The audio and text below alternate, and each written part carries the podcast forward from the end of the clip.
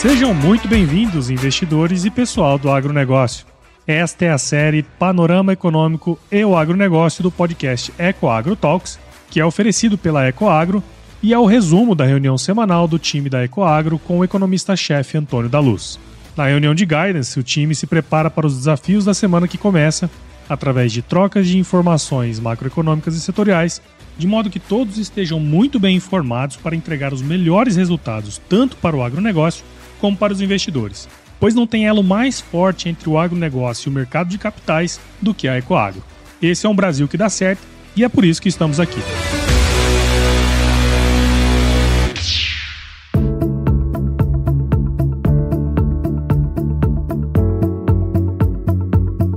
Olá, seja muito bem-vindo ao nosso podcast Panorama Econômico e o Agronegócio, que é um oferecimento da Ecoagro, a maior securitizadora do agronegócio do Brasil. Meu nome é Antônio da Luz, eu sou economista-chefe da Ecoagro e há mais de 23 anos atuo no agronegócio. Vamos lá então, pessoal. Hoje é dia 5 de setembro, numa semana que vai ser mais curta, uma vez que temos na segunda-feira o feriado do Dia do Trabalho nos Estados Unidos e na quarta-feira um dia muito importante para nós brasileiros, 200 anos da independência do Brasil, dia 7 de setembro. Então, uma semana mais curta, digamos assim, uma vez que teremos esses dois dias uh, com uma atividade menor. E o grande dado que foi divulgado agora nessa semana e que vai sim seguir influenciando para frente foi o dado do PIB do Brasil, que veio um dado muito robusto, um dado surpreendentemente positivo, uh, surpreendentemente uma vez que veio acima da expectativa média do mercado. O mercado estava trabalhando ali com 0,9 na passagem do segundo trimestre para o primeiro trimestre e veio 1,2, enquanto que quando comparamos o segundo trimestre desse ano com o mesmo segundo trimestre, porém, do ano passado, a economia brasileira cresceu 3,2%. Lembra, no podcast eh, da semana passada, nós trouxemos a nossa projeção para esse dado, 2,76. Vamos arredondar aqui, 2,8.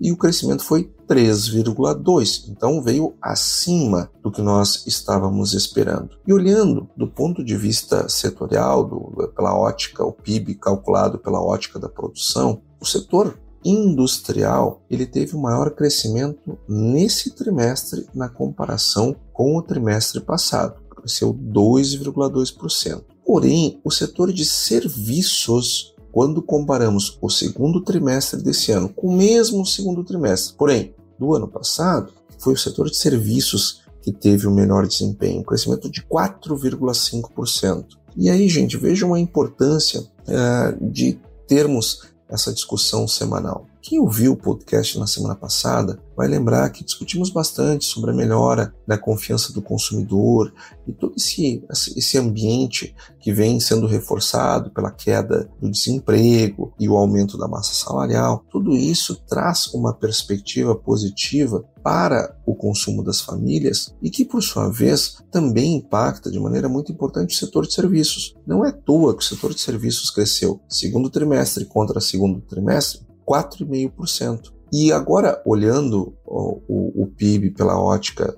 do dispêndio, o consumo das famílias cresceu 5,3%, segundo trimestre contra segundo trimestre. E por que, isso estava acontecendo? Por que, que esse crescimento foi tão robusto? Primeira coisa que temos que considerar, o setor de serviços ele era o mais atrasado no crescimento econômico, uma vez que ele foi o setor mais afetado pelas políticas de distanciamento social que tiveram ainda no ano passado uma participação importante na atividade deste setor. Então, a base de comparação ela é mais fraca, logo traz para o setor de serviços um crescimento maior. Isto, sem dúvida, foi relevante. Agora, também nós temos que considerar que a, a melhora no, no, no, na confiança do consumidor também trouxe um, um resultado é, de melhora no consumo das famílias e também um aumento da atividade dos serviços. E por fim, nós temos que considerar também todas essas medidas que o governo está tomando para ativar a economia, para anabolizar a economia e com isso ajudar nos resultados positivos. Obviamente não são ainda os, o aumento do, do, do, Auxílio Brasil e nem os vouchers que estão é, relacionados com este crescimento do PIB acima da expectativa, puxado por serviços, puxado por consumo das famílias, não foram ainda essas medidas. Por quê? Elas não estavam em vigor é, durante o segundo trimestre. Porém, no segundo trimestre, nós tivemos o saque extraordinário, os saques extraordinários do FGTS, e nós tivemos também a, a, antecipação do 13º de aposentados e pensionistas que juntos trouxeram para este setor um, um crescimento adicional do que poderia ter sido. Agora também quando olhamos para o terceiro trimestre, além do carregamento do crescimento deve ser é, importante para o bom resultado do, do, terceiro trimestre, e já aviso, nós, nós vamos revisar a nossa taxa de crescimento PIB para o final deste ano e também para o próximo trimestre. Nós não vamos ainda divulgar neste podcast, nessa semana, nossa projeção, porque ainda estamos ajustando os nossos modelos, mas no podcast da semana que vem, eu prometo traremos aqui a nossa projeção para final do ano, que hoje está em 2,12%. Nós vamos revisar uh, para cima o viés de alta já para o próximo podcast. Uh, voltando ao desempenho setorial, eu li bastante coisa na, nessa semana que passou, que antecipava o, o, resultado do PIB, e vi muitas, muitas vozes, vozes absolutamente respeitáveis, as quais uh, nós acompanhamos, enfim, colegas temos muito respeito. Nós vimos muita, muitos colegas, muitos analistas, economistas, trazerem uma expectativa de crescimento para o PIB do agro no segundo trimestre. Gente, quem conhece agronegócio, com um pouco mais é, de intimidade, familiaridade, como é o nosso caso, que atuamos no agronegócio há tantos anos, nós é, sabemos que o efeito de uma super safra ou de uma safra com problemas, como foi a safra 2022, safra de verão, a primeira safra de verão do ano de 2022, por conta das estiagens que aconteceram no sul do Brasil e também no, no, no sul do Mato Grosso do Sul, nós sabemos que isso impacta no segundo trimestre. Ali está o grosso da entrada da safra está no segundo trimestre. Então, quando o PIB ele, é, quando, quando a safra é muito boa, nós vamos ter um segundo PIB, um segundo trimestre do agro crescendo muito bem. Ao passo que quando a safra não é boa, que foi o caso desta, nós vamos ver queda no segundo trimestre, e é isso que a gente viu, uma queda de 2,5%. O mercado estava falando aí de crescimento de 0,5%, de 1%, 1,5%. Não, gente, não, é queda, queda de 2,5%, porque a, as perdas da estiagem é, em, em estados muito importantes para a produção brasileira, elas estão no segundo trimestre. Como é que a gente sabe isso? Olhem lá o calendário de plantio e o calendário de colheita está lá no site da Embrapa. O IBGE se orienta por ele para é, ver os, as entradas trimestrais da agropecuária. Então aqui fica a dica para todos que quiserem entender melhor a dinâmica do, do agronegócio, saibam. Olhem lá para a tabela dos ciclos de produção da Embrapa, e, que, é, que é ela que o IBGE segue inclusive está lá na metodologia uh, do, do PIB disponibilizado pelo IBGE. A indústria também teve um crescimento uh, bastante interessante nesse trimestre, uh, comparado com o mesmo período do ano passado, 1,9%. E o que teve queda foi o consumo do governo. O consumo do governo teve uma queda de, de 0,9% uh, nesse período. Para fechar então sobre PIB, eu, eu queria destacar aqui o crescimento de 9,9%. Vamos abrir agora a indústria, tá?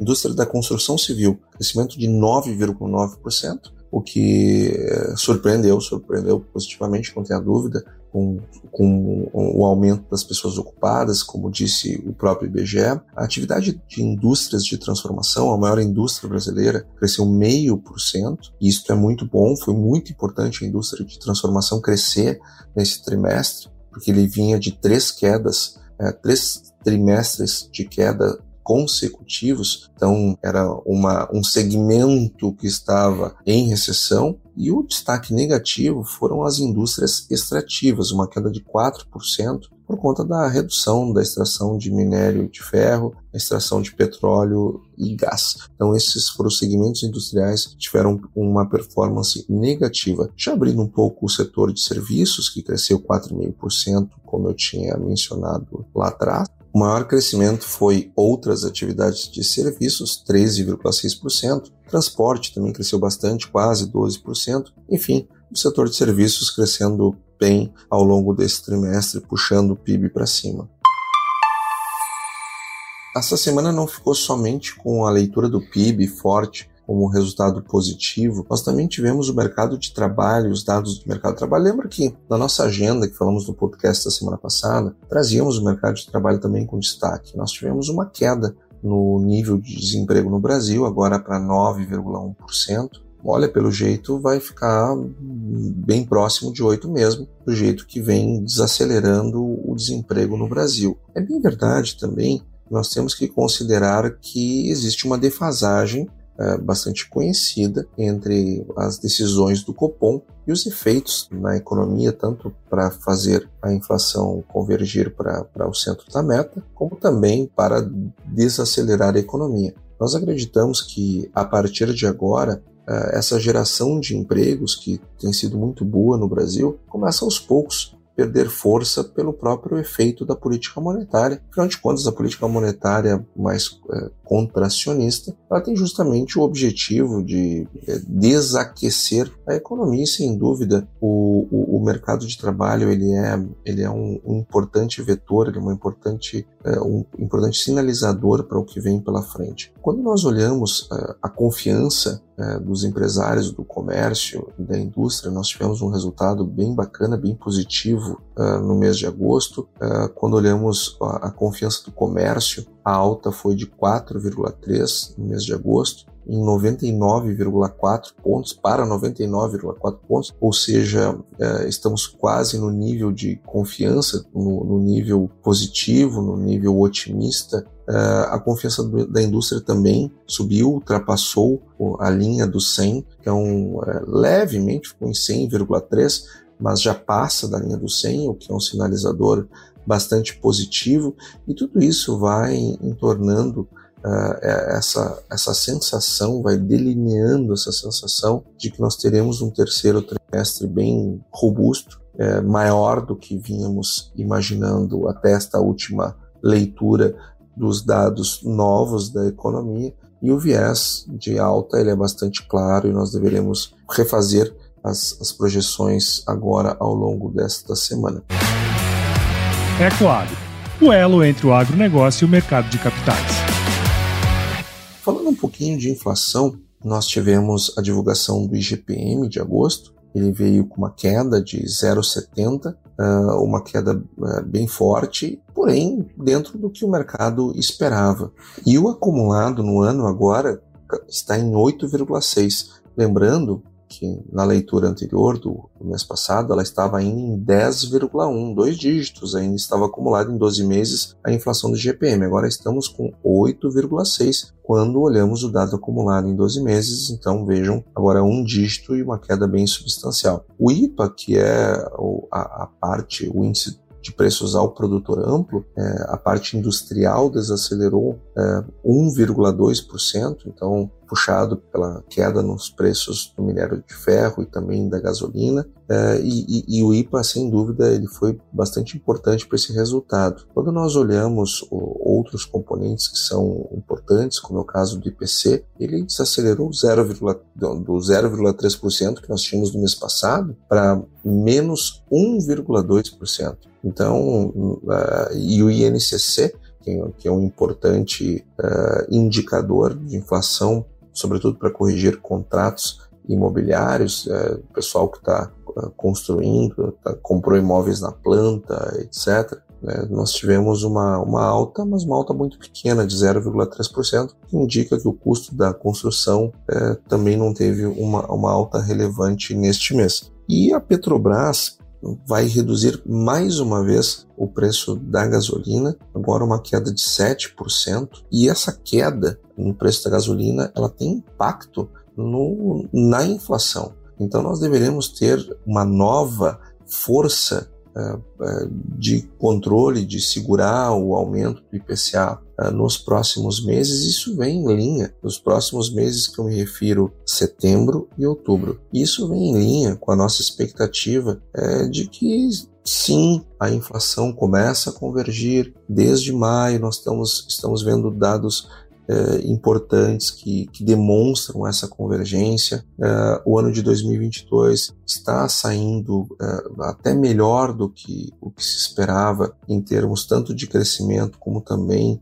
inflacionário. E mais uma vez, os 13,75 do Copom, a taxa de juros nos parece bastante ajustada, bastante adequada para haver essa convergência. Também já vimos uma, uma as expectativas para 2023 virem melhores na leitura dessa semana, uh, ou seja, mais um elemento para entendermos que o Banco Central não deve, o cupom não deve aumentar uh, a, a taxa de juro na próxima reunião, na nossa opinião, não deve fazer, como já falamos nos podcasts anteriores, inflação se combate com juros mais altos, sim, mas também precisamos ter um certo tempo para dar tempo para a economia. Afinal de contas, tem uma defasagem importante entre a decisão do Copom e, e, e, a decisão dos agentes econômicos. Essa nova redução da gasolina, ela vem em linha com essa necessidade. Nós tivemos também um resultado muito importante, pensando em câmbio, câmbio é muito importante para o agronegócio. Ah, ah antes disso, voltando, ah, todos esses dados de crescimento econômico, e, e, sobretudo, o consumo das famílias, isso tem muita relação com, com o agronegócio. Consumo das famílias e aumento da demanda por alimentos são coisas altamente correlacionadas. E lembrando que o mercado interno brasileiro é o principal mercado do agronegócio. Tá certo que o Brasil é o maior exportador líquido de alimentos do mundo. Colocamos os nossos uh, produtos em centenas de países, quase duas centenas de países, tudo isso é verdade, mas o consumidor interno é o principal consumidor do produto brasileiro e à medida que cresce a demanda, melhor para o agronegócio. E nós tivemos um superávit fiscal primário nos meses de junho e julho, uh, um pouco abaixo das expectativas, mas ainda assim estamos com um superávit primário de 2,5%, uh, o que deve, sem dúvida, baixar um pouco à medida que vamos indo para o final do ano, uma vez que temos um efeito aqui da inflação importante, é, aumentando esse superávit. Agora, existe uma série de incertezas, muitas incertezas, no que diz respeito ao, ao resultado primário do ano que vem. E o superávit primário, o resultado primário, de uma maneira geral, ele tem muito, muito impacto nas expectativas para câmbio. E as preocupações para o ano que vem dizem respeito à manutenção ou não das, uh, do, dos impostos, da desoneração de impostos federais sobre combustíveis, por exemplo, e também tem toda a questão dos auxílios, vouchers, etc., todas essas medidas que foram tomadas pelo governo, que vencem no final do ano. Fica, fica dúvida sobre o que fará quem estiver governando o Brasil em 1 de janeiro de 2023, uh, com todo esse gasto que foi feito no ano de 2022, se vai ser mantido ou não vai ser mantido esses benefícios para uma parcela da população. Tudo isso gera uma dúvida sobre o resultado primário do ano que vem, e isto faz com que uh, o fluxo financeiro para o Brasil de, de dinheiro que está lá fora uh, seja determinado, uh, o, o, a relação risco-retorno, enfim. Então, uma série de incertezas uh, ainda sobre o resultado primário. Olhando agora então para a nossa agenda da próxima semana, nós temos na terça-feira a divulgação do índice de preços ao consumidor lá nos Estados Unidos, o IPC núcleo mensal, a projeção é de 0,3% e o IPC núcleo anual 6,1%. Na terça ainda nós vamos ter pelo IBGE a divulgação das pesquisas trimestrais do abate de animais. Este dado é um dado que eu estou monitorando com muita atenção em razão do que aconteceu uh, na pecuária de corte, uma vez que tivemos uh, uma determinada empresa, grande empresa brasileira, dando férias coletivas, fechando fábricas, uh, os abates eles ficaram com uma escala muito longa, o problema veio descendo em direção ao sudeste, depois ao sul, os preços eh, despencaram no mercado eh, do boi gordo, boi magro, bezerro, então tudo isto, eh, tudo isto preocupa e, e esses dados e os preços dos mercados podem ficar ainda mais nervosos a depender do que acontecer com o volume trimestral de abates. Na quinta-feira, nós vamos ter o levantamento sistemático da produção agrícola, o LSPA. Vamos conseguir ter ainda uma clareza maior sobre a produção da safrinha em particular e também as perspectivas uh, recentes para a safra de inverno. E na sexta-feira, muito, muito importante, o dado mais quente da semana, saiu o IPCA, aonde nós esperamos uma nova deflação, agora de 0,33% para o mês de agosto. Falando agora da, do que está acontecendo no agronegócio, no mercado agro mais diretamente, nós seguimos monitorando o desempenho das lavouras nos Estados Unidos. A soja ela teve um resultado de condições boas ou excelentes, é igual à semana passada, nós não tivemos nenhuma mudança importante, ficou o mesmo resultado. Agora, o arroz teve uma queda muito forte, o arroz que vinha performando muito bem, é, teve uma queda bastante bastante forte da leitura da semana passada para essa. Não foi à toa que os preços dispararam em Chicago ao longo dessa semana. Também tivemos uma piora no sorgo, é, que embora não seja um produto tão importante para os mercados, ele indica que as coisas não vão bem, porque é mais um produto que não vai bem nos Estados Unidos. E, e, o milho foi o grande destaque. Vocês devem lembrar do podcast da semana passada que eu dizia que os dados do milho estavam muito, muito parecidos com 2019, que tinha sido o pior ano dos últimos cinco. Pois veja bem, nesta leitura, na semana desta leitura, as condições do milho ó, boas e excelentes pioraram tanto que estão ainda piores do que 2019. Ou seja, dos últimos cinco anos agora, a pior condição é, para o mês de agosto, para esta semana, última semana de agosto, está é, tá sendo a safra 22, ou seja, vai ser muito, muito difícil os Estados Unidos manterem os níveis de produtividade que estão lá no relatório do USDA e nós aqui no nosso exercício é, de tentar antecipar os relatórios futuros, vemos aqui no milho uma condição, uma chance muito, muito grande de serem revisados uh, os níveis de produtividade e produção já agora no próximo relatório que será divulgado uh, não nessa semana, mas na próxima, nós já deveremos ter alguma, alguma modificação significativa. E os preços das, das principais commodities eles sofreram nessa semana, a maior parte da semana foi de queda, mas sexta-feira nós tivemos fortes correções, tanto na soja quanto no milho, é, correções que, que praticamente repuseram as perdas ocorridas ao longo da nos Estados Unidos na segunda-feira, não vai operar Chicago, portanto, mas enfim, o viés autista ficou da sexta-feira e nós imaginamos que é, teremos uma semana positiva para os preços.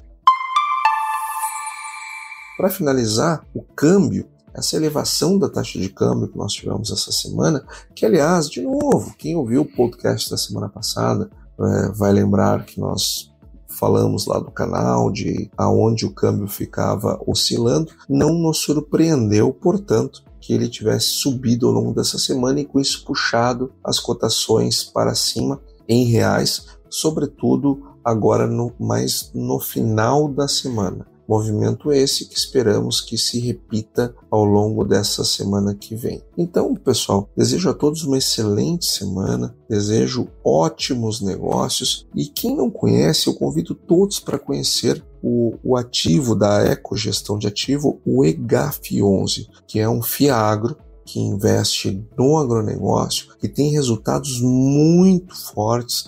Veja você mesmo, olha aí, procure EGA F11 e veja o gráfico é, é, desse ativo, um ativo que paga muito bem. vem, vem pagando bem acima daquilo que se compromete, que já é um pagamento bastante elevado, procure lá informações sobre o EGAF11. Você vai ter um, um, ativo muito bem gerido, por uma excelente gestora, por uma equipe muito bem conduzida lá pelo Bruno Lund e, e com resultados muito, muito poderosos. Então, pessoal que não conhece, por favor, olhe para esse ativo, porque ele tem, ele tem dado uma, um excelente retorno para os investidores. Até a próxima semana. Ótimos negócios a todos. E aí, você gostou desse podcast? Se gostou, considere compartilhar este episódio com alguma pessoa que irá se beneficiar deste conteúdo e nos ajude a alcançar mais pessoas. O roteiro e apresentação deste episódio foi do economista-chefe da Ecoagro, Antônio da Luz, a produção do Paulo Ozaki e a edição do Sr. A. Saiba mais sobre a Ecoagro em www.ecoagro.agr.br. Ecoagro, o elo entre o agronegócio e o mercado de capitais.